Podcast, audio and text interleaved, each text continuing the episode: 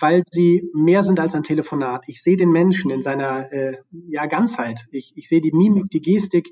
Ich kann ganz anders interagieren. Ich seh, kann den Menschen in die Augen schauen. Und gerade bei größeren Eingriffen ähm, oder auch bei schwerwiegenderen Erkrankungen ist es eben wichtig, dass ich auch menschlich mit diesem Arzt harmoniere. Und ich glaube, das wird oft unterschätzt, wie wichtig das ist. Herzlich willkommen zu Praxis Marketing Digital, dem Podcast rund um zukunftsweisendes Online-Marketing für die moderne Arztpraxis. Ich bin Sascha Meinert, lass uns direkt beginnen und auch das Marketing deiner Praxis effizient auf ein neues Level bringen. So, heute freue ich mich auf einen ganz besonderen Gast. Äh, ich habe nämlich Dr. Florian Weiß äh, heute in meinem Podcast und er ist der Geschäftsführer von Yameda. Und ähm, ich freue mich deswegen ganz besonders, mit ihm heute zu sprechen, denn Yameda kenne ich selber schon im Grunde seit, seit äh, Gründung. Ich glaube 2007, meine ich, war das äh, ungefähr. Ähm, ja, weil auch da schon die ersten Kunden, die ich in dem Bereich betreut habe, mit Yameda zu tun hatten auch. Und Yameda war damals vor allem äh, ja als das ähm, ominöse Bewertungsportal eigentlich auch so ein bisschen in den Köpfen der Menschen. Ähm, ich habe den Florian letztes Jahr einmal persönlich im Rahmen eines nicht ganz einfachen Kundentermins kennenlernen dürfen. Und ich war sehr positiv überrascht, auch einmal das, ja, das Gesicht hinter Yameda oder den Kopf hinter Yameda äh, zu sehen. Und ähm, mich hat vor allem auch die Persönlichkeit ähm, beeindruckt. Er kriegt jetzt viele Vorschusslorbeeren, weil wir werden auch ein paar kritische Fragen hinterher stellen.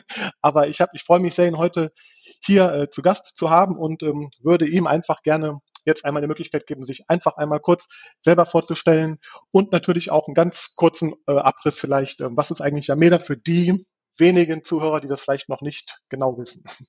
Ja, sehr gerne. Vielen Dank, Sascha. Ich freue mich, dass ich heute hier sein kann, dass wir sprechen. Vielen Dank für die Einladung und vielen Dank auch für die freundlichen Worte vorab. Ähm, ja, ich versuche einen kurzen Abriss zu Yameda zu geben oder vielleicht, du hast gesagt, zu mir, das geht relativ schnell. Ich bin Nordlicht in Bremen geboren, in Hamburg groß geworden, jetzt aber seit sieben Jahren in München bin seit 2014 Geschäftsführer von Yameda. Das macht mir sehr viel Freude. Zu Yameda spreche ich gleich zu mir privat noch. Ich habe drei kleine Kinder. Äh, das ist im Wesentlichen auch mein Lebensinhalt, gerade neben dem Job. Die sind alle zwischen 0 und 5, drei Jungs. Das heißt, da ist viel los und ich genieße das sehr und bin sehr froh und dankbar darüber. Ähm, ja, vielleicht das zu mir. Ähm, zu Yameda, ich versuche es kurz und knapp zu halten, weil wahrscheinlich die meisten Ärzte irgendwie einen Berührungspunkt zu Yameda schon hatten. Ähm, wir werden immer assoziiert mit dem Begriff Bewertungsportal, Arztbewertungsportal und ich hoffe, wir haben heute die Gelegenheit darüber zu sprechen, dass das nur ein kleiner Teil von dem ist, was wir tun. Intern beschreiben wir eigentlich unsere Tätigkeit immer mit drei Begriffen. Das ist Suchen, Buchen, Besuchen. Aus Patientensicht geschrieben. Wir wollen die beste Arztsuche der Welt bauen, Patienten dabei helfen, den passenden Arzt zu finden. Wir wollen die beste Terminverwaltungssoftware Ärzten anbieten, die Ärzten die Möglichkeit gibt, ihre Termine online zu stellen, aber auch ihr komplettes Terminmanagement effizienter zu gestalten und die Patienten die Chance gibt, Termine zu buchen online. Und wir wollen die beste Videosprechstunde bauen. Äh, sicherlich auch ein Thema heute. Das heißt also suchen. Ich suche den Arzt, ich buche den Termin, ich besuche ihn direkt online.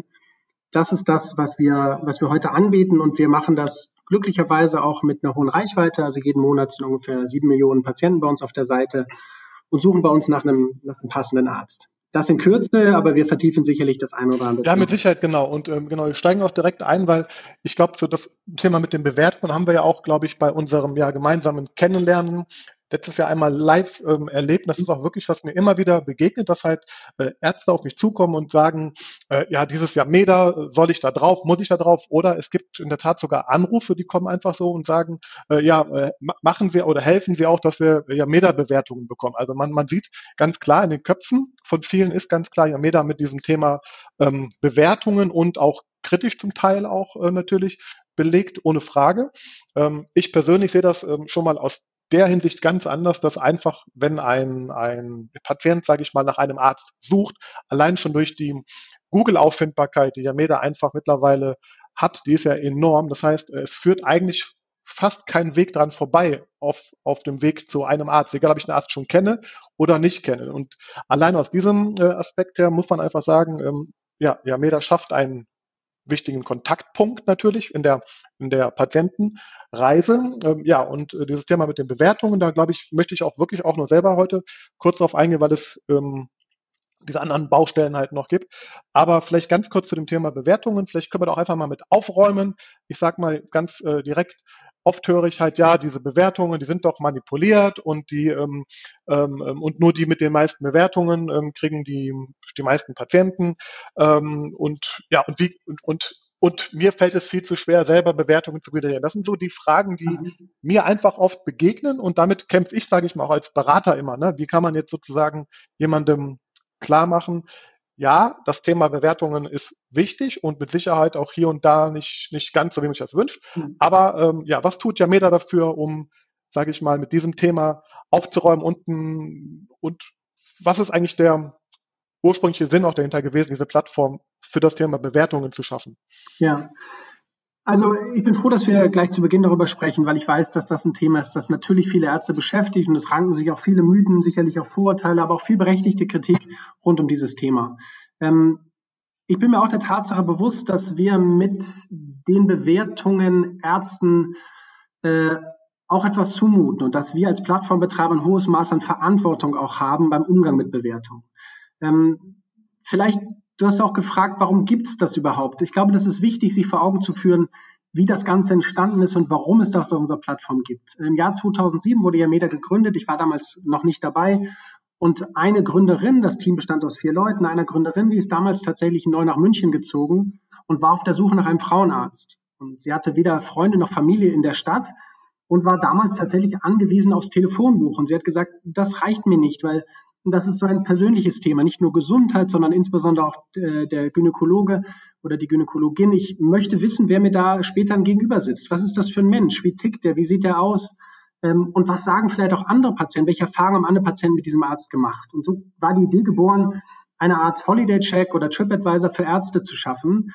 Und der primäre Gedanke war ein Austausch zwischen Patienten und die Möglichkeit, Erfahrungsberichte zu teilen. Bis heute glaube ich, dass das eine wichtige Funktion ist, die unsere Plattform ausübt. Ähm, ich glaube gleichzeitig aber eben auch, dass die Verantwortung darin liegt, dass wir anders als ein Hotel oder eine Restaurantbewertung Personen im Fokus unserer Bewertung haben. Und das macht das Thema sehr emotional. Und ähm, ich weiß, dass viel Kritik sich auch darum rankt, dass Ärzte Kritik von Patienten oft als ungerechtfertigt empfinden oder sogar anzweifeln, dass die Bewertung oder ich ehrlicherweise, ich spreche gar nicht so gerne von Bewertung, sondern ich nenne es lieber Erfahrungsberichte von Patienten, weil das eigentlich der Gedanke ist, den wir damit verfolgt haben, dass diese Erfahrungsberichte gar nicht von echten Patienten stammen. So, jetzt, das sind, das sind, glaube ich, wesentliche Kritikpunkte. Und da gibt es den weiteren Kritikpunkt, etwas, was uns immer wieder vorgeworfen wird.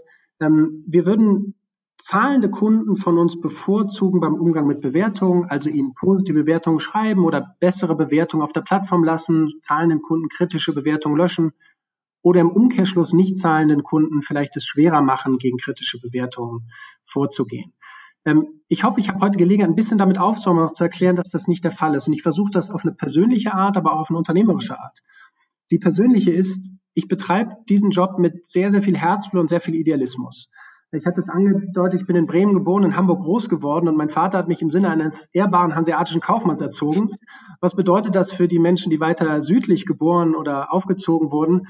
Es geht darum, das Geschäft ehrenhaft zu betreiben und integer zu betreiben. Und ähm, würden wir zahlende Kunden, also Ärzte auf unserer Plattform systematisch bevorteilen, würden wir Gewinn erzielen auf dem Rücken der Patienten. Wir würden in Kauf nehmen, dass wir Patienten zum vielleicht falschen Arzt schicken, nur weil er am meisten Geld bezahlt.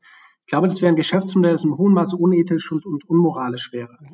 Ähm, das ist eine persönliche Begründung, die kann man mir glauben, muss man mir aber nicht glauben. Es gibt aber auch eine unternehmerische. Ähm, eine solche Bevorzugung lässt sich relativ einfach herausfinden. Und unser Kapital ist das Vertrauen auf Arzt- und Patientenseite. Wenn Yameda funktionieren soll, wenn wir erfolgreich sein wollen, dann müssen wir auf beiden Seiten Vertrauen gewinnen. Und wenn wir so vorgehen würden, wäre es sehr einfach, das herauszufinden und wir würden sehr, sehr schnell das Vertrauen auf beiden Seiten einbüßen und die Patienten verlieren, aber auch die Ärzte verlieren. Ähm, das ist mir noch wichtig zu betonen. Jetzt ist die Frage, wenn das stimmt und, und wenn die Zuhörer und Zuhörerinnen mir glauben, dass wir das so wollen, wie lässt sich das dann überhaupt gewährleisten, dass wir diese Sicherheit haben, dass wir echte Bewertungen auf der Plattform haben, dass wir ähm, Ärzten auch die Möglichkeit geben, ihr Recht einzuklagen, wenn es darum geht, beziehungsweise ihr Recht durchzusetzen, ungerechtfertigte Bewertung von der Plattform zu befördern. Und das vielleicht nur in wenigen Sätzen. Ähm, wir investieren jedes Jahr über zwei Millionen Euro in die Sicherstellung der Authentizität von Bewertungen und auf die in die Sicherstellung der Qualität der Bewertung auf unserer Plattform. Und was bedeutet das?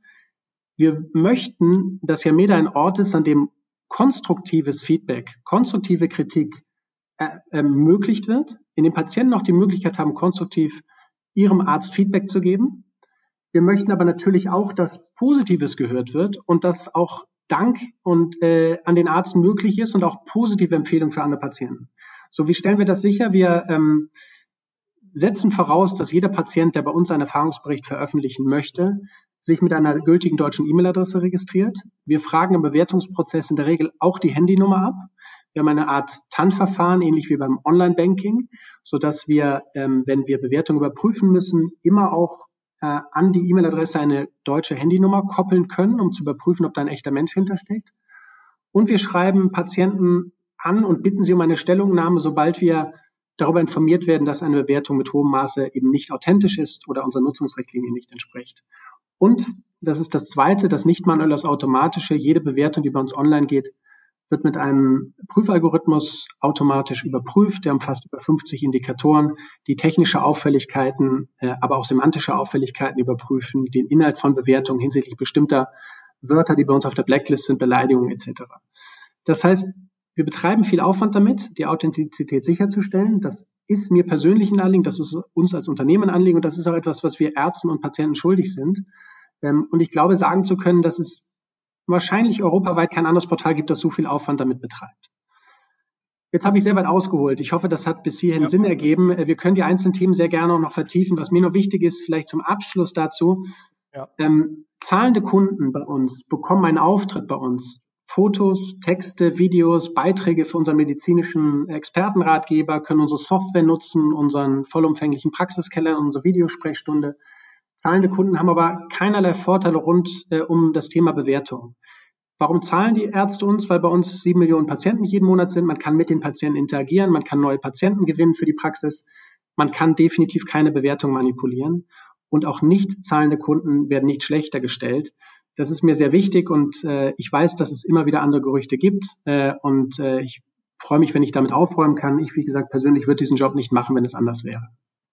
Ja, vielen Dank. Also ich muss sagen, ein paar dieser Aspekte waren auch mir nicht äh, bewusst, wie viel Aufwand ihr dahinter ähm, äh, betreibt. Ich kenne es selber so aus dieser, aus dieser Amazon-Welt. Auch da ist ja oft so dieses Problem, ja, Bewertungen, sind die denn echt oder nicht? Oder, oder ähm, man weiß natürlich auch, dass viele Bewertungen bei Amazon zum Beispiel das Produkt auch oder die, die Conversion Rate natürlich erhöhen auch. Aber im Endeffekt, und so sehe ich das auch für die, für, für die Ärztebewertungswelt, wenn ich denn jetzt einen Arzt aufsuche mit Top-Bewertungen, gehe in die Praxis und mache dann eine komplett andere Erfahrung, dann spielt sich das, also angenommen, ich habe nur gefälschte Bewertungen drauf oder viele, das holt mich auch irgendwann ein, ja. Also das ist, das ist vielleicht für den Moment vielleicht im Zweifel mal schön dann, dass man viele Bewertungen oder mehr Bewertungen auch hat, wenn sie dann ähm, in Anführungsstrichen manipuliert oder was auch immer sind, aber unterm Strich, ja, ich glaube, der, der gesunde Menschenverstand beim Patient führt dann schon im Endeffekt auch dazu, mit der Erfahrung, die ich in der Praxis mache, das dann auch abzugleichen und dann eben ein wahres Fazit ähm, zu ziehen. Darauf kommt es ja auch an. Ich glaube auch,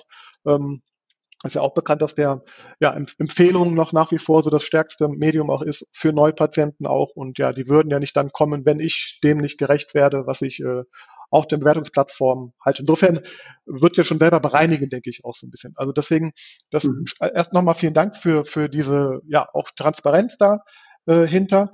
Äh, mich interessiert vielleicht für diesen Themenbereich eigentlich jetzt vor allem noch die Frage jetzt auch für die Zuhörer, ähm, was ist dann aus eurer Sicht so das Best Practice, um auch jetzt, äh, ja, wenn ich einen Patienten zufriedengestellt habe, sage ich mal, auch dazu bestmöglich zu verhelfen, dass er den Weg auch auf die Yameda-Plattform findet, weil auch das ist ein ganz häufiger Punkt, der mir immer wieder begegnet, ähm, dass natürlich ja, man kann Kärtchen auslegen, man kann, man kann natürlich darum bitten, aber, aber wie, wie erhöhe ich die Wahrscheinlichkeit und was ist eure Empfehlung da aktuell oder wo seht ihr gute Beispiele, wie das bestmöglich läuft, dieser Prozess? Ja. Dass man Bewertungen dann auch generiert, in Anführungsstrichen. Ähm, ja. Ja, äh, in der Tat. Also das ist natürlich etwas, was ähm, vielen Patienten hilft äh, bei der Suche nach dem passenden Arzt, wenn ein Arzt ähm, bereits über verschiedene Bewertungen oder Erfahrungsberichte von Patienten verfügt. Ich sage gerne gleich etwas dazu, wie es ja. möglich ist, auch darauf positiv einzuwirken, Bewertungen zu halten. Vielleicht noch eine Bemerkung vorweg. Ja. Ähm, oder zwei, die Bedeutung der Anzahl an Bewertungen wird aus meiner Sicht oft überschätzt, auch von Ärzten. Und warum sage ich das? Zum einen, weil wir natürlich einen Algorithmus haben, der den Grenznutzen einer zusätzlichen Bewertung ähm, mit der akkumulierten Menge der Bewertung äh, diskontiert. Das klingt jetzt sehr kompliziert. Also der Nutzen einer weiteren Bewertung äh, nimmt im Zeitverlauf ab. Zehn Bewertungen sind vielleicht doppelt so gut wie fünf, aber 200 Bewertungen sind ja. nicht doppelt so gut wie 100. Äh, warum machen wir das? Es würde irgendwann dazu führen, dass sich jemand einen uneinholbaren Vorsprung verschafft. Und unser Ranking basiert aktuell vor allen Dingen auf zwei Faktoren oder nur auf zwei Faktoren. Das ist die Durchschnittsnote und die Anzahl der Bewertungen. Aber der Faktor Anzahl Bewertung nimmt halt mit zunehmender Bewertungsmenge ab. Das ist, glaube ich, einmal wichtig zu wissen. Und der zweite Punkt ist, ähm, die wenigsten Patienten suchen im Rahmen ihrer Arztsuche nach kompletten Ergebnislisten in einer Stadt. Was meine ich damit? Wenn ich einen Zahnarzt in München suche, dann haben wir nicht so viele Aufrufe, die sich alle Zahnärzte in München anzeigen lassen und sich nur die ersten zehn anschauen. In der Regel ist es eine lokal eingegrenzte Suche. Oder es gibt andere Filtermöglichkeiten, ähm, die genutzt werden, um diese Ergebnislisten klein zu halten. Was können andere Filter sein? Wir geben beispielsweise Patienten auch die Möglichkeit, direkt nach einem Symptom oder einem Behandlungsgrund zu suchen. Und wir geben Ärzten, übrigens unabhängig davon, ob sie Kunden sind von uns oder nicht, die Möglichkeit, ihre, ihr Leistungsspektrum zu hinterlegen. Also wenn ich beispielsweise suche Wurzelspitzenresektion, dann finde ich nicht mehr alle Zahnärzte in München, sondern die, die das anbieten. Und wenn ich Reisemedizin oder Impfberatung eingebe, kriege ich vielleicht nicht jeden Hausarzt oder Allergologen, sondern diejenigen, die das anbieten. Auch dadurch werden die Ergebnislisten kleiner. Und der letzte Effekt ist, wir haben ein sehr hohes Maß an Traffic auf unserer Seite von Patienten, die schon gehört haben, dass es einen Arzt mit einem bestimmten Namen gibt in der Stadt, den sie gerne aufsuchen wollen. Die geben das direkt ein und landen auf dem Profil dieses Arztes und spielt da noch keine Rolle, ob der eine 1,0, eine 1,2, eine 1,7 oder 2,0 hat, weil es dem Patienten nur darum geht, sich einen persönlichen Eindruck zu verschaffen. Das vorweggenommen soll einfach nur heißen, ja, viele gute Bewertungen sind immer gut, aber die Bedeutung der Durchschnittsnote und der Anzahl der Bewertungen ist nicht ganz so groß, wie viele Ärzte das glauben.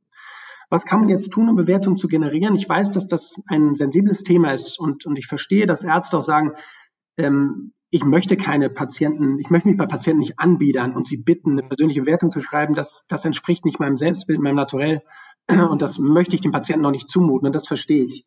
Ähm, deshalb ist es immer eine gute Idee, so etwas ähm, im Praxis, in den Praxisablauf zu integrieren, eine Karte vielleicht auszulegen am Empfang, ähm, vielleicht auch in der E-Mail, die man dem Patienten schreibt, um äh, den Termin zu bestätigen, ähm, diesen Link zu hinterlegen. Es ist ähm, auch eine sehr gute Idee, natürlich die Online-Terminbuchung zu nutzen. Äh, wenn eine die Yameda, der Terminkalender äh, in der Praxis zum Einsatz kommt, können wir dem Patienten nach dem Termin einen Link schicken, äh, mithilfe dessen er Bewertung dann abgeben kann. Dann haben wir auch gleichzeitig die Verifikation, dass er tatsächlich in der Praxis war. Das sind sicherlich Möglichkeiten. Ähm, was immer gut funktioniert, ist aber natürlich ein persönliches Wort.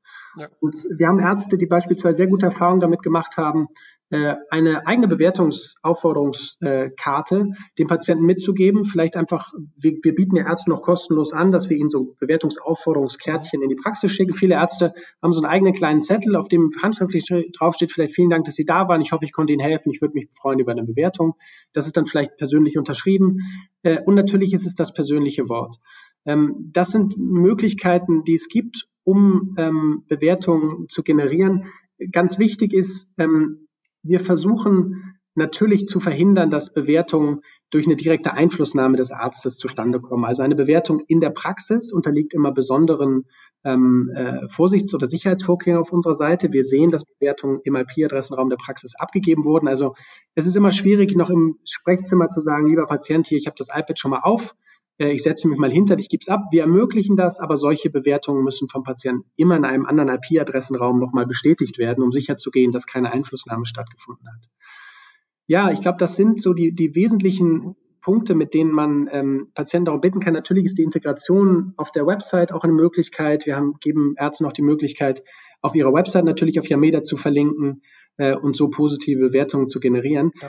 Ich glaube aber, das Allerwichtigste ist etwas sehr Indirektes und ähm, das ist den Patienten, auch wenn das vielleicht seltsam klingt für Ärzte, auch als Kunden zu verstehen und auch das, was man in der Praxis tut, auch als Dienstleistung zu verstehen. Wir sehen 80 Prozent der bei uns abgegebenen Bewertungen sind tatsächlich positiv. Und die zwei, Top zwei Motive zum Verfassen von Bewertungen sind Dankbarkeit und Hilfsbereitschaft. Mhm. Patienten kommen dann in der Regel in, in, in, die Versuchung, eine Bewertung zu schreiben, wenn sie etwas Außergewöhnliches erlebt haben.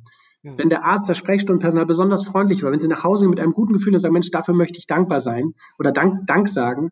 Ich glaube, das ist auch ganz wichtig, welche Erfahrung macht der Patient bei mir und das äh, stößt sicherlich auch dann Patienten an, ähm, ihre Erfahrung mit anderen teilen zu wollen, weil sie positiv überrascht wurden in der Praxis.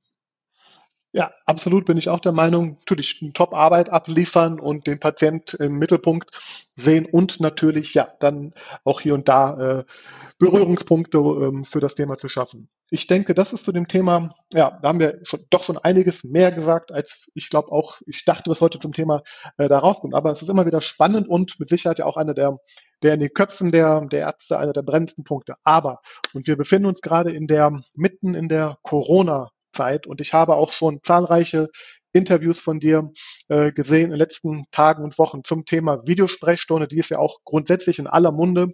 Ich sehe aber ganz oft verbunden damit auch dein Gesicht und deine Statements. Ich habe mir eine Sache sogar äh, gemerkt oder aufgeschrieben. Du hast irgendwo erwähnt vor kurzem auch, dass sich die ähm, Anzahl der Video Anfragen oder Sprechstunden verzehnfacht hat. Das war ein, ein Datum von vor einer Woche, glaube ich, wo du sowas gesagt hast.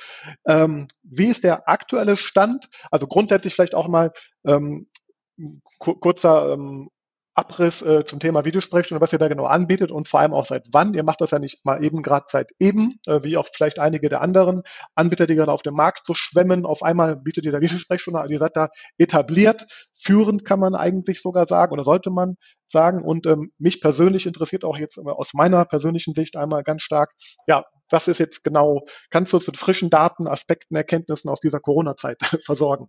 Ja, gerne. Also vielen Dank. Genau, nein, das ist richtig. Wir machen das nicht seit gestern. Wir haben Ende 2016 bereits äh, mit der Patientus GmbH den damaligen Marktführer und Pionier, glaube ich, für Videosprechstunden übernommen.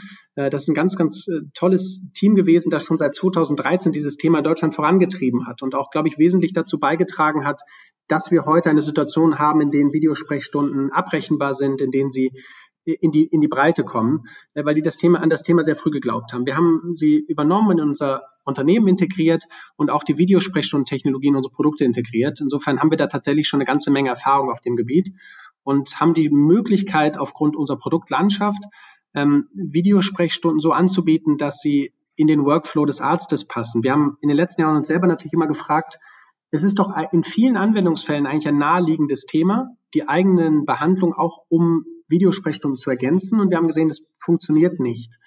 Und für mich ist eine wesentliche Erkenntnis daraus gewesen, es war oft zu kompliziert. Der Arzt möchte nicht verschiedene Systeme bedienen ähm, und ähm, verschiedene äh, Hardware, möchte nicht verschiedene Hardware anschaffen und dann ähm, unterschiedliche Prozesse, Workflows zu haben für Terminmanagement in dem, beim physischen Besuch und beim Besuch per Videosprechstunde. Und deshalb haben wir uns entschieden, diese Videosprechstunde tief in unseren Praxiskalender zu integrieren, sodass es eben keinen Unterschied macht, ob ein Patient im Wartezimmer sitzt oder im virtuellen Wartezimmer.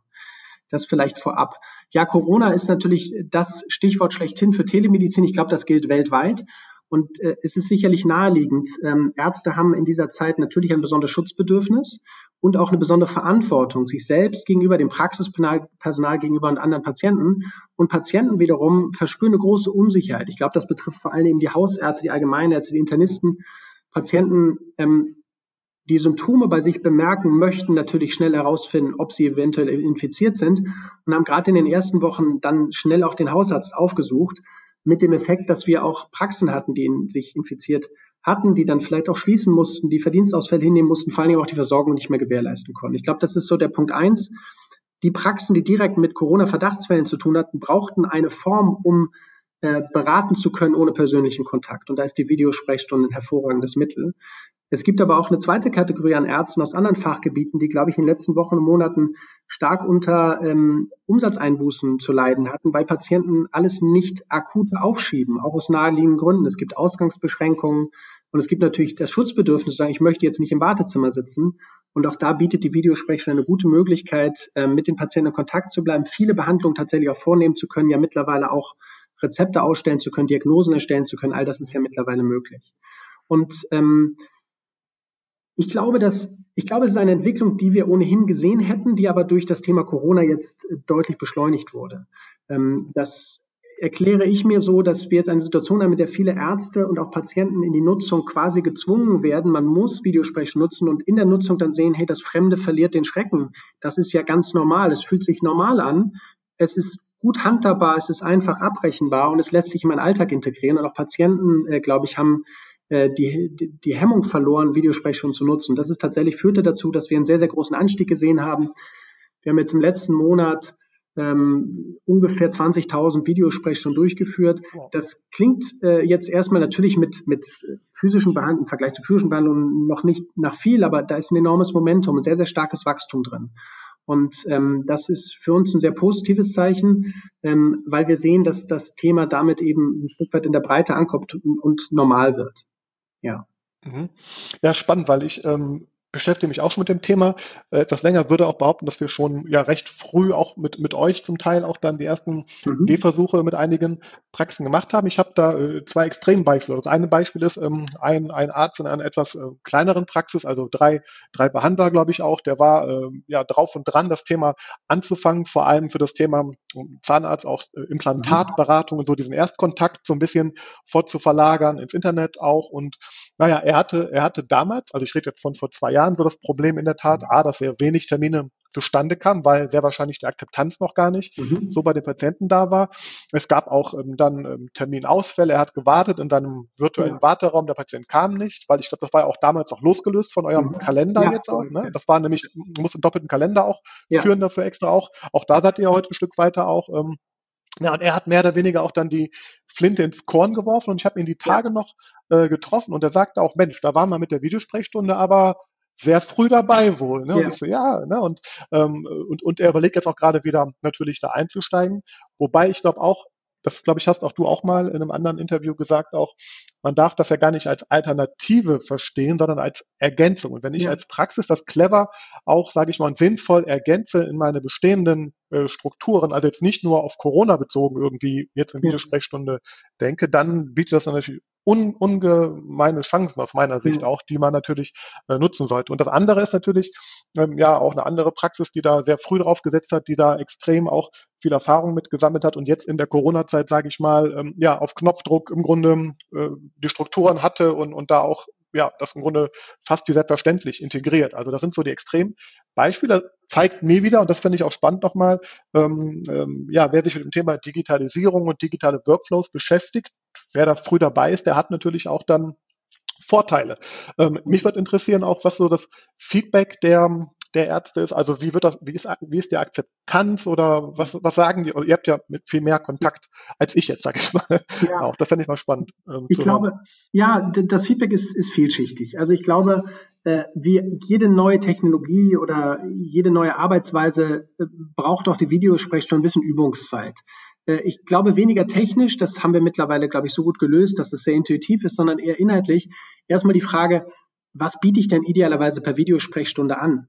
Ähm, was sind denn die typischen Behandlungsfälle oder die Anwendungsfälle, die sich eignen? Und ich glaube, da, da ist jeder Arzt äh, ähm, findet seine, eigene, seine eigenen Lösungen. Wir sehen auch viel Kreativität im Umgang damit. Äh, und ich glaube, jeder Arzt kommt nach einer Zeit zu der Erkenntnis, Mensch, da geht mehr, als ich dachte. Aber das braucht ein bisschen äh, Einarbeitungsphase. Wir, äh, wir hoffen oder wir, wir möchten natürlich den Ärzten auch helfen, indem wir je Fachgebiet typische Anwendungsfälle ähm, auch mit den Ärzten teilen, um sie schnell in die Nutzung zu bekommen. Ähm, ich glaube, das ist eine Erkenntnis. Die zweite ist, ähm, und das ist das Hauptlearning wahrscheinlich für Ärzte, Videosprechstunden müssen quasi verordnet werden. Ich glaube, viele Ärzte am Anfang dachten, super, ich biete das jetzt an oder morgen rennen mir die Patienten die Bude ein. Und ganz so funktioniert es nicht. Ich glaube, äh, für Patienten ist das auch neu, dass es möglich ist. Und was wir immer Ärzten empfehlen, ist zu sagen, wenn ein Patient in der Praxis ist, wenn er anruft ähm, oder wenn er die eigene Website besucht, ihn aktiv darauf zu stoßen. Also noch vor Corona, als wir auch viele Patienten in Praxen hatten, wäre der typische Fall gewesen, lieber Patient, schön, dass Sie da waren.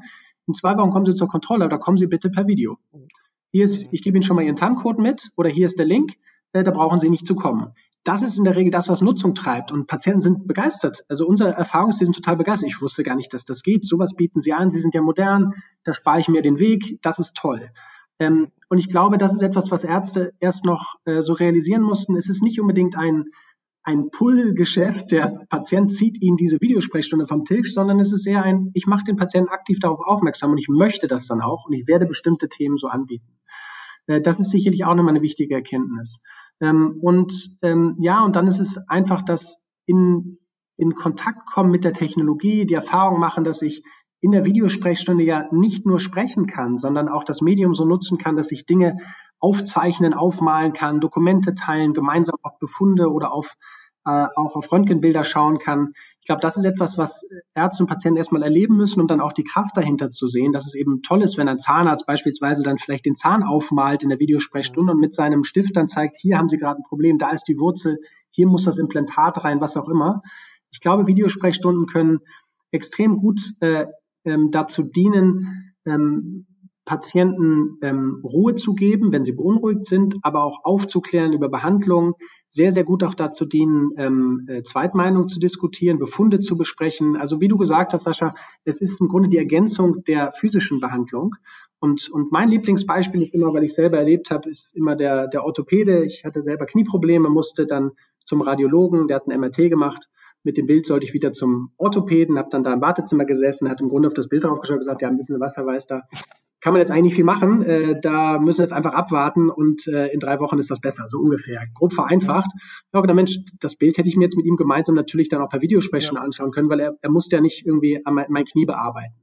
Also, um es zusammenzufassen, ich glaube, es ist wichtig, Patienten aktiv darauf anzusprechen, sich selber auch kreativ Gedanken zu machen, was passt denn zu mir? Was kann ich anbieten? Mhm. Darauf hinzuweisen auf der Website oder zum Beispiel auf einer Seite wie Yameda und dann äh, kreativ herauszufinden, wo die Kraft von, von Videosprechstunden steckt. Und, und ja, wir versuchen natürlich dabei zu unterstützen, wann immer jemand mit uns spricht vor allem, was ich auch ähm, selber denke ich, ähm, also für, ich bin jetzt auch eher so der, obwohl ich viel mit Ärzten arbeite, eher so derjenige, der nicht unbedingt mhm. Für jedes Wehwehchen zum Arzt geht, sondern erst wenn es richtig schlimm wird, äh, beziehungsweise auch, auch zum Teil vielleicht auch Hemmungen und Hürden hat. Ich glaube, dieses ganze Thema Angstpatient ist ja auch ein, ein Riesenthema und, und ähm, vor allem, also weil der Patient natürlich auch in seiner ähm, gewohnten Umgebung sich befindet, wenn er mit dem Arzt spricht. Also das schafft ja nochmal ein anderes Wohlfühlempfinden. Und das andere Thema, da wollte ich auch noch kurz mit darauf eingehen.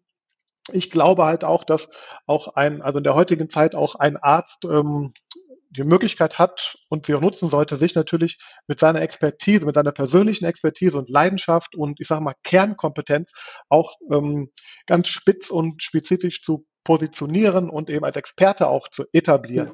Und ich glaube, gerade so diese Beratungsgespräche, die man vielleicht auch mal vor einer Behandlung überhaupt macht, zum Kennenlernen, Implantatberatungen und so weiter, wie, ne, das ist ein Riesenthema. Ja. Und da sehe ich auch noch ganz, da wollte ich mal fragen, also aus meiner ja. Sicht, damit verknüpft diesem Expertenthema, wo ich die Videosprechstunde als super interessant auch äh, für finde. Äh, ich glaube, bei Yameda ist eine der meist unterschätzten Funktion und aus meiner Sicht diese Möglichkeit, dass ich dort auch Expertenartikel einstellen ja. kann. Weil mhm. aus der Sicht der Ärzte, glaube ich, ist das mit unheimlich viel Arbeit verbunden.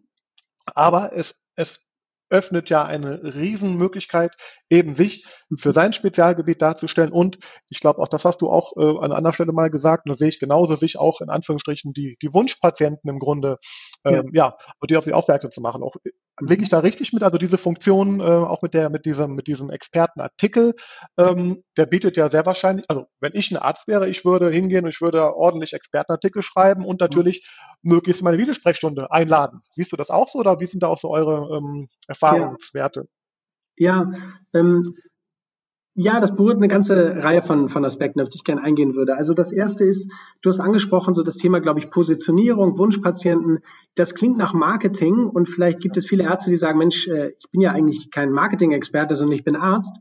Und trotzdem glaube ich, dass das ein ganz wichtiges Feld ist, mit dem sich Ärzte auseinandersetzen sollten. Und das ist auch total legitim und auch, auch, äh, auch richtig und wichtig ist. Warum? Weil ähm, Patienten suchen in der Regel etwas sehr Spezifisches bei ihrem Arztsuch. Entweder ein sehr spezifisches äh, also sie haben ein sehr spezifisches Krankheitsbild, das behandelt werden soll, oder sie suchen eine sehr spezifische Behandlung, einen Menschen ja auch, der ihnen später gegenüber sitzt.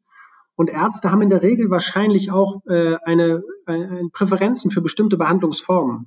Also sprich, nicht jeder Orthopäde möchte äh, das komplette Spektrum abarbeiten, sagt, Mensch, mein, meine Spezialisierung ist das Knie, am liebsten habe ich mit Ellenbogen zu tun ähm, oder mit dem Knöchel, wie auch immer. Und ähm, da ist es natürlich auch unsere Aufgabe als Plattform, so ein bisschen Angebot und Nachfrage zusammenzuführen. Das heißt, den Patienten, der sich etwas Bestimmtes vorstellt, der einen bestimmten Experten sucht oder einen bestimmten Menschen sucht und den Arzt, der sagt, Mensch, diese Patienten hätte ich eigentlich lieber, das macht mir mehr Spaß oder was ja auch legitim ist, damit verdiene ich mehr Geld. Ähm, insofern das Thema Positionierung ist sicherlich wichtig, äh, auf den verschiedensten Ebenen. Übrigens auch, das, das ist so ein bisschen die Brücke nochmal zu unserem Eingangsthema Bewertung, auch auf der menschlichen Ebene. Ich glaube, es gibt Patienten, die suchen den Arzt, der sich Zeit nimmt, der ganzheitlich orientiert ist, der vielleicht der Homöopathie gegenüber offen eingestellt ist, der ein Wartezimmer hat, äh, in dem vielleicht auch irgendwo ähm, ja, Musik läuft oder in dem ich äh, mich ähm, mit bestimmten Zeitschriften beschäftigen kann. So ein ganzheitlicher Ansatz. Und es gibt Ärzte, die genauso sind. Es gibt aber das Gegenteil. Es gibt auch Ärzte, die sagen, damit, darauf habe ich keine Lust. Ich bin eine Koryphäe auf meinem Gebiet. Ich habe viele Patienten täglich. Meine Expertise ist die schnelle Diagnose und die Therapieempfehlung. Und ich möchte nicht stundenlang mich ganzheitlich vielleicht irgendwie noch mit Patienten austauschen, sondern ich bin ein anderer Typ. Und es gibt Patienten, die genau das suchen. Also worauf will ich hinaus? Es geht letztlich um Passung auf einer menschlichen Ebene. Und die kann man herstellen, wenn man sich bewusst positioniert. Jetzt habe ich etwas weit ausgeholt, um auf deine Frage zurückzukommen. Expertenartikel sind definitiv eine Möglichkeit dazu. Warum? Weil ähm, wir Ärzten die Möglichkeit geben, über uns Artikel über ihr Fachgebiet zu verfassen und ganz spezifisch auch Behandlungsformen vielleicht zu beschreiben, auf die sie sich spezialisiert haben. Und das äh, erhält dann sehr großen Traffic. Warum? Weil Google natürlich immer versucht, bestmögliche Antworten zu geben, dem Suchenden und bestmögliche Antworten immer etwas mit Relevanz zu tun. Und Google weiß, dass wir eine Seite sind, die im hohen Umfang Gesundheitsartikel äh, publiziert, dass Ärzte und Patienten auf unserer Plattform sind.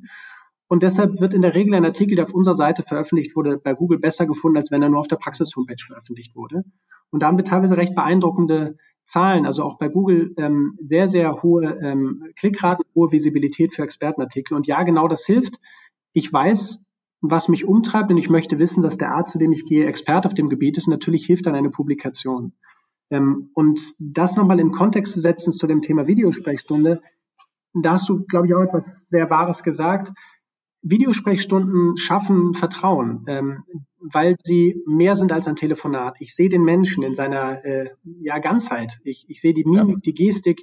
Ich kann ganz anders interagieren. Ich seh, kann den Menschen in die Augen schauen. Und gerade bei größeren Eingriffen ähm, oder auch bei schwerwiegenderen Erkrankungen ist es eben wichtig, dass ich auch menschlich mit diesem Arzt harmoniere.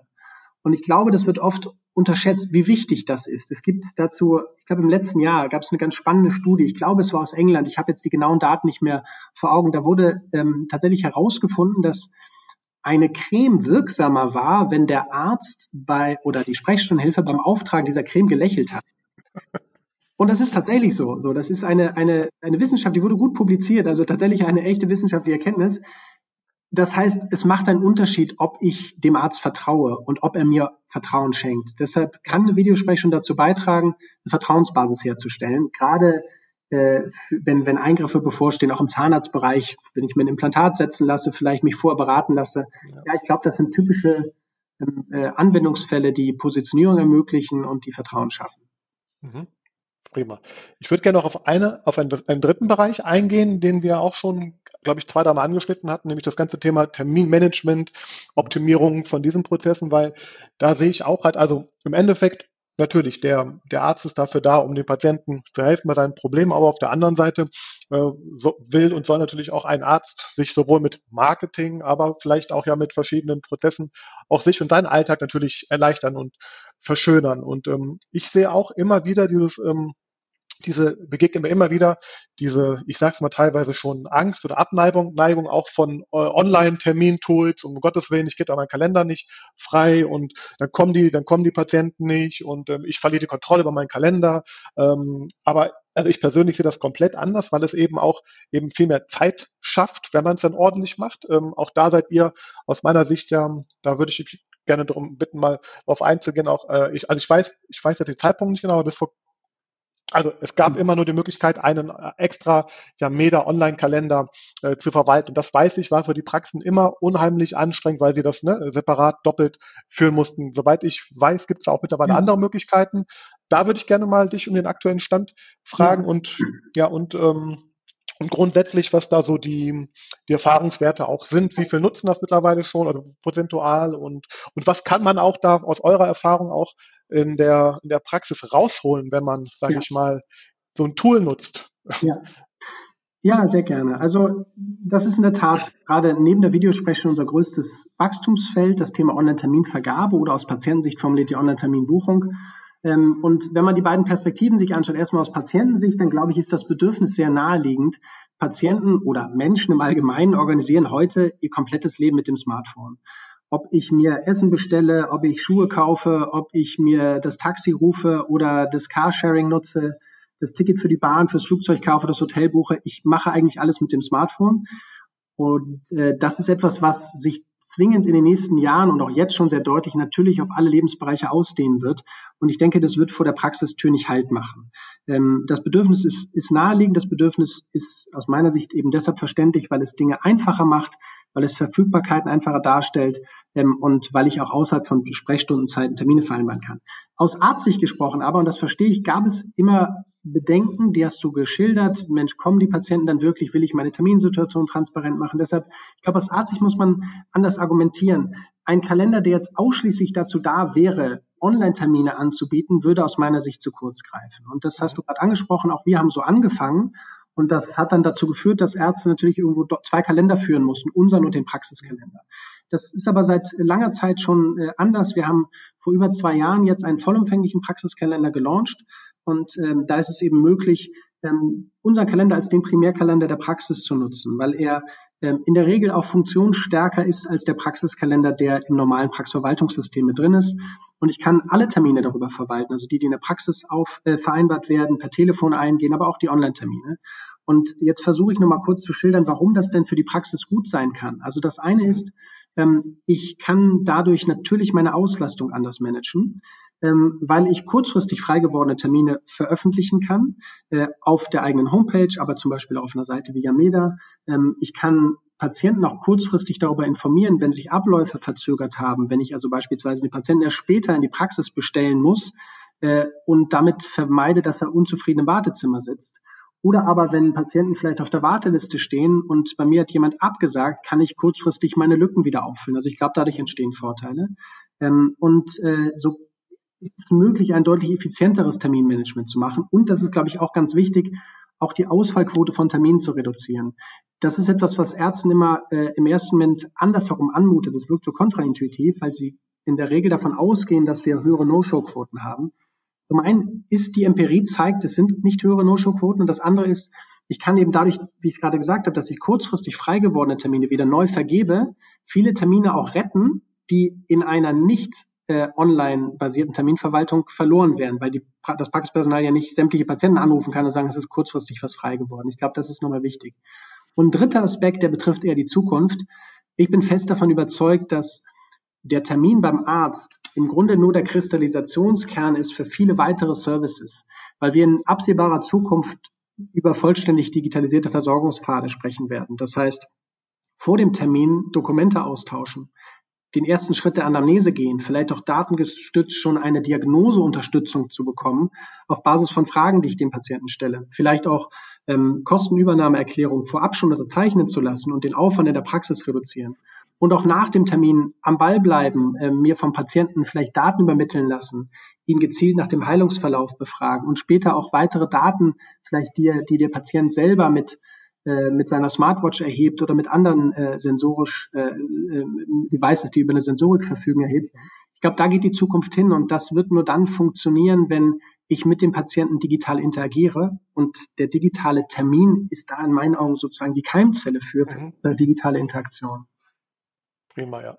Gibt es aus, ähm, also wir haben jetzt über die Bereiche gesprochen, ja, die ihr aktuell besetzt. Ähm, ihr wollt natürlich noch stärker so dieser, dieser Vermittler zwischen Arzt und Patient werden in der Zukunft. Gibt es da auch noch so einen kleinen Ausblick, was noch ansteht bei euch in der nächsten Zeit? Was kann man noch erwarten von Yameda? Wo geht die Reise dann noch weiter hin? Ja, ähm, ja. und was denkst du mhm. ähm, grundsätzlich auch über äh, auch, auch das, ich rede einfach mal mir von der Seele was ja. Thema, begegnen, wir begegnen halt Praxen auch, die, die sagen dann halt, ja, ähm, wir leben doch eigentlich von unseren Empfehlungen, wir brauchen dieses ganze Digitale mhm. nicht, wir brauchen kein Online-Marketing, wir brauchen kein Google, kein dies, kein Yameda, kein das. Ähm, wie, was glaubst du, wo solche Praxen, also wird sich für diese Praxen im Laufe der nächsten Jahre etwas ändern? Ist mhm. das ein Trugschluss, den Sie da mhm. sozusagen, dem wir da unterliegen? Oder sind die ja äh, mit Ihrer Meinung sozusagen sicher für die Zukunft ja. aufgestellt? Ähm. Also ich fange mit einer zweiten Frage an. Ich, ja. ähm, es wird sicherlich Praxen geben, die ähm, auch in absehbarer Zeit noch ohne Online-Marketing oder, oder Online-Tools auch ähm, erfolgreich sein können. Ähm, aber ich glaube, der Anteil dieser Praxen wird, wird abnehmen und wahrscheinlich auch deutlich abnehmen in den nächsten Jahren. Warum glaube ich das? Weil es, ich glaube, Revolutionen gehen im Grunde, also Revolutionen jetzt im Wirtschaftskontext immer vom Kunden aus, von einem Kundenbedürfnis aus. Und das Bedürfnis nach digitaler Interaktion auf Patientenseite ist so groß, das Rad lässt sich nicht zurückdrehen. Ich glaube, Patienten werden das zunehmend einfordern. Wir sehen das auch in Umfragen, die wir machen. Wir sehen jetzt schon, dass Patienten allen Altersgruppen übrigens, in allen Altersgruppen, dass mehr als die Hälfte aller Patienten in allen Altersgruppen jetzt schon sagt, ich würde mich eher für einen Arzt mit Online-Terminbuchung entscheiden, wenn er ähnlich weit entfernt ist, vielleicht ähnlich gute Bewertung hat, ein ähnliches Angebotsspektrum hat. Aber wenn ich zwei vergleichbare Ärzte habe, gehe ich zu dem, der Online-Terminbuchung anbietet, weil es für mich einfacher ist. Das heißt, ich glaube, es wird eine Situation kommen, in dem Patienten, in denen, äh, in der Patienten das verstärkt einfordern werden. Ähm, und ich glaube, Ärzte und Praxen werden auch merken, dass sie ihre Praxis auch besser führen können, wenn sie auf digitale Tools setzen. Ich gebe da noch mal ein Beispiel. Natürlich gibt, die, gibt es die Möglichkeit, auch Daten zu nutzen, die aus digitalen Terminkalendern erspringen, die mir helfen, meine Praxis gut zu führen. Also sprich, ich weiß dann irgendwann, weil ich mein Wartezimmer auch digital dann führe, dass Patienten auf bestimmte Behandlungstypen bei mir immer besonders lange warten. Oder dass ich immer veranschlage, der Kontrolltermin dauert drei Minuten, der dauert jedes Mal zwölf. Das sind alles Informationen, die jetzt erhoben werden und die dem Arzt zur Verfügung gestellt werden und ihm zeigen, hey, du kannst deine Praxis besser machen, besser führen. Oder natürlich wissen wir auch dann äh, äh in, auf großen, großen Datenmengen basierend, welche Behandlungsformen nachgefragt sind, so dass vielleicht das Bleaching gerade nach oben geht und dass in der Region, in der der Arzt tätig ist, alle Ärzte das anbieten und vielleicht für 80 Euro und er macht es für 120 und bei ihm buchen das nur dreien, bei den anderen 100. Mhm. Also ich glaube, das macht doch die Praxis besser, digitale Themen zu bearbeiten, weil sie mehr Daten über ihre Praxis generieren. Ich glaube, das ist vielleicht auch noch ein wichtiger Punkt. Also ja, ich glaube, es wird noch möglich sein, aber es wird zunehmend zum Wettbewerbsfaktor. Mhm. Und, und auf deine erste, um auf deine erste Frage zurückzukommen, ein paar der Themen, ähm, die ich gerade genannt habe, sind die, die uns jetzt auch in der Zukunft beschäftigen werden. Ich glaube, gerade all das, was vorgelagert stattfindet zum Arzttermin, ist etwas, das wir kurzfristig auf unserer Plattform ähm, noch stärker in den Vordergrund stellen werden. Also der Austausch von Dokumenten, die Anamnese oder auch vielleicht die Diagnoseunterstützung. Mhm. Ähm, und ähm, was dann natürlich auch kommt in diesem Jahr, ist das digitale Rezept. Die ähm, Gematik wurde ja beauftragt vom, äh, vom Bundesgesundheitsministerium bis zum 30.06. diesen Jahres einen Standard festzulegen für das E-Rezept. Das ist natürlich sehr spannend und da werden wir uns auch mit Hochdruck drum bemühen, dann schnell eine Lösung zu haben, die eben nach Videosprechstunde es ermöglicht, auch digital ein Rezept auszustellen. Ich glaube, das wird ein großes Thema sein. Ja, und dann ähm, beschäftigt uns natürlich, ich hatte das von angesprochen, so die Frage der digitalen Versorgungspfade. Wie lassen sich dann ab 2021 auch elektronische Gesundheitsakten äh, äh, integrieren? Auch da wieder, es gibt ein Gesetz, das den Kassen ja vorschreibt, ab 1.1.2021 allen Patienten eine elektronische Akte anzubieten. Und natürlich ist es sinnvoll, sich zu überlegen, wie lässt sich das mit der Terminvereinbarung kombinieren. Also wenn ich einen Termin beim Facharzt mache oder beim Hausarzt und ich möchte Befunde mit ihm teilen, wäre es natürlich toll, das direkt aus der Akte zu tun. Das sind wesentliche Themen, die, die jetzt bei uns auf der Agenda stehen. Ein weiteres Thema ist aber auch die Frage, ähm, wie können wir die Arztsuche verbessern? Äh, wir haben schon 2017 eine Konferenz in München veranstaltet mit dem Titel Arztsuche 3.0 medizinische Versorgungsqualität transparent machen, weil wir immer auf der Suche sind danach, wie finde ich denn den passenden Arzt? Und wir werden auch in diesem Jahr weiter daran arbeiten, neben den Erfahrungsberichten von Patienten Datenpunkte zu integrieren. Also vielleicht Praxisausstattungsmerkmale, Fortbildungspunkte, ah. ähm, vielleicht Fallzahlen, so etwas. Äh, also all das, was irgendwo Patienten dabei hilft, den passenden Arzt zu finden.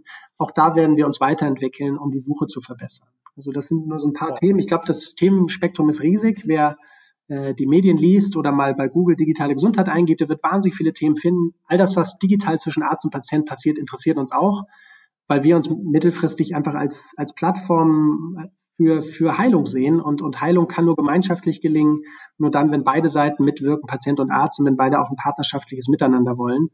Und äh, da sehen wir, sehen wir auch eine Aufgabe für uns drin. Oh, sehr spannend. Ja, das, das, das ist wiederum auch ne, dieses, dieses Thema, wenn man denkt, eigentlich Ameda hat nur mit Bewertungen irgendwie was zu tun oder hatte was zu tun, aber ich glaube, da steckt ein, ein bisschen mehr dahinter mittlerweile und eine ganz andere Philosophie, die auch maßgeblich mit, aus meiner Sicht auch äh, mit deiner Person und deinem Tun auch da und deiner Einstellung zu tun hat. Äh, deswegen freue ich mich sehr, dass wir da heute so ausführlich, auch ausführlicher als ursprünglich geplant. Auch vielen Dank für deine extra Zeit noch. Ähm, hat mir super viel Spaß gemacht. Ich könnte das äh, fortführen ohne Ende oder auch äh, wiederholen, sehr gerne auch.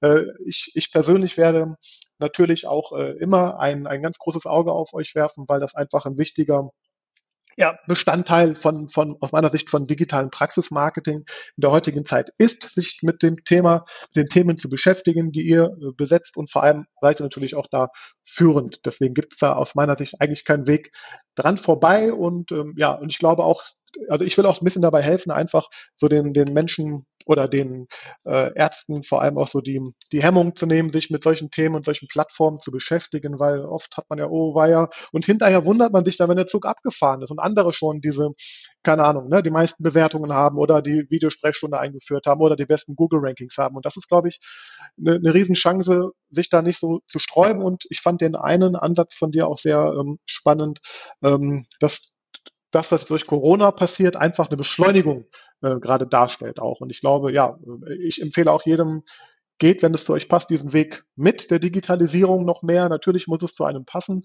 Ähm, ja, deswegen bedanke ich mich schon mal ganz herzlich. Äh, wenn du magst und noch irgendwas loswerden möchtest, gerne.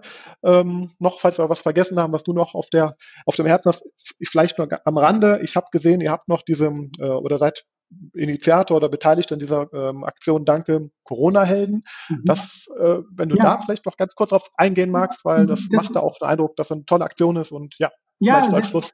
Sehr, sehr, gerne, nein, vielen Dank. Also ja, was hat es damit aus sich? Uns haben, uns haben immer mehr äh, Patienten erreicht, die gesagt haben, Mensch, ich möchte gerne meinem Arzt Danke sagen über eine Bewertung hinaus oder ich habe den Arzt schon mal bewertet, ich wollte es euch nochmal sagen, der hat mich unterstützt, der war für mich da, ich sehe, wie der Arzt auch zu kämpfen hat äh, während der Corona-Zeit, er öffnet die Praxis trotzdem für mich. Ähm, und da haben wir gedacht, was können wir denn daraus machen? Und haben dann tatsächlich eine, eine Website einfach gebaut, danke coronahelden.de, bei dem Patienten die Möglichkeit haben, ihren Arzt ganz einfach zu suchen, äh, unsere Arztsuche eben dafür zu nutzen ähm, und diesem Arzt virtuell Danke zu sagen, ein, ein Dankesherz eben zu verteilen. Mhm. Äh, dass wir zeigen das auf einer Deutschlandkarte, welche Ärzte, welche Bundesländer, wie viele äh, Dankesherzen schon bekommen haben. Wir werden das den Ärzten noch im Nachhinein zur Verfügung stellen, wer sich alles bei ihnen bedankt hat. Wir verbinden das mit einer, äh, einer Spendenaktion auch. Äh, das heißt, wir sammeln äh, mit äh, Herzen, die, äh, die abgegeben werden, immer auch Geld ein für das Deutsche Rote Kreuz und Ärzte ohne Grenzen. Das heißt, wir ähm, versuchen das auch äh, mit einer, einer Spende zu verbinden.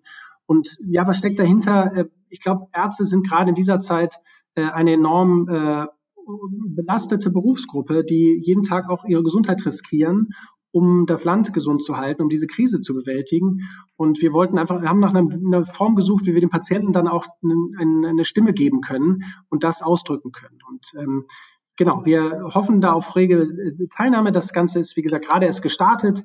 Äh, auch freuen uns natürlich, wenn das genutzt wird. Und ähm, genau, das ist danke-coronahelden.de. Genau. Und äh, da freuen wir uns. Das werde ich in den Shownotes, muss das noch üben. Man, muss, man sagt ja dann so, das werde ich in den Shownotes posten. Ja, das habe ich ja, das, gelernt. Das, das, genau, das, wäre wär genau der Fall, wo man sowas mal tut. Genau. Und auf jeden Fall sehr gerne. Und ähm, vielleicht, und vielleicht das, das als Abschiedswort noch ja. von meiner Seite. Ich weiß, dass äh, in den letzten Jahren Yameda für viele Ärzte auch nicht einfach war und auch eine Herausforderung war. Worüber ich mich freuen würde, und dafür soll der Podcast auch dienen, wir freuen uns über jegliche Form von Interaktion. Also wir freuen uns auch über Kritik, über, wir laden auch Ärzte zu uns ein, wir wollen ins Gespräch kommen, wir wollen ein besserer Partner sein, wir wollen Ärzten durch die Herausforderungen der Digitalisierung helfen und, und wir wollen einfach besser werden und auch die Dinge besser machen, die wir vielleicht in der Vergangenheit nicht gut gemacht haben. Deshalb, wann immer jemand sich berufen fühlt, mit uns in, in Kontakt zu kommen, sehr, sehr gerne. Wir freuen uns darüber, wir führen den Dialog und ich freue mich über jeden Hinweis das möchte ich auch nochmal betonen, vielleicht als mein Abschlusswort noch auch, das war ja auch so mein erster Eindruck von diesem besagten ersten gemeinsamen Termin, weil ähm, man muss ganz klar sagen, der war nicht einfach, der Termin, weil sehr viel Kritik, sehr viel Unmut auch sozusagen gegen Yameda, gegen die Plattform in dem Termin vom Kunden, sage ich mal, auch hochkam oder rauskam auch. Und ähm, ich fand es sehr beeindruckend, wie du damit äh, umgegangen bist, wie, wie, wie offen du auch für Kritik warst und vor allem auch, wie, wie sehr du dich äh, konstruktiv damit beschäftigt hast, wie man das eben verbessern kann. Und das ist auch mein, mein, ähm, ja, mein Schlusswort, sage ich mal, weil ähm, das fand ich, fand ich beeindruckend, muss ich ganz klar sagen, ganz ehrlich sagen.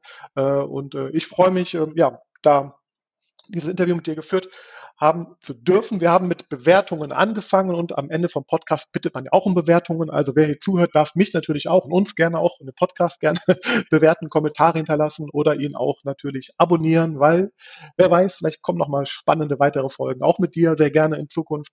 Ich bedanke mich recht herzlich und wünsche dir noch einen schönen Tag und bleib gesund, wie man heute auch so Vielen sagt. Dank, das wünsche ich dir auch und natürlich auch allen Zuhörern und Zuhörerinnen. Dankeschön. Bis bald. Danke. Tschüss.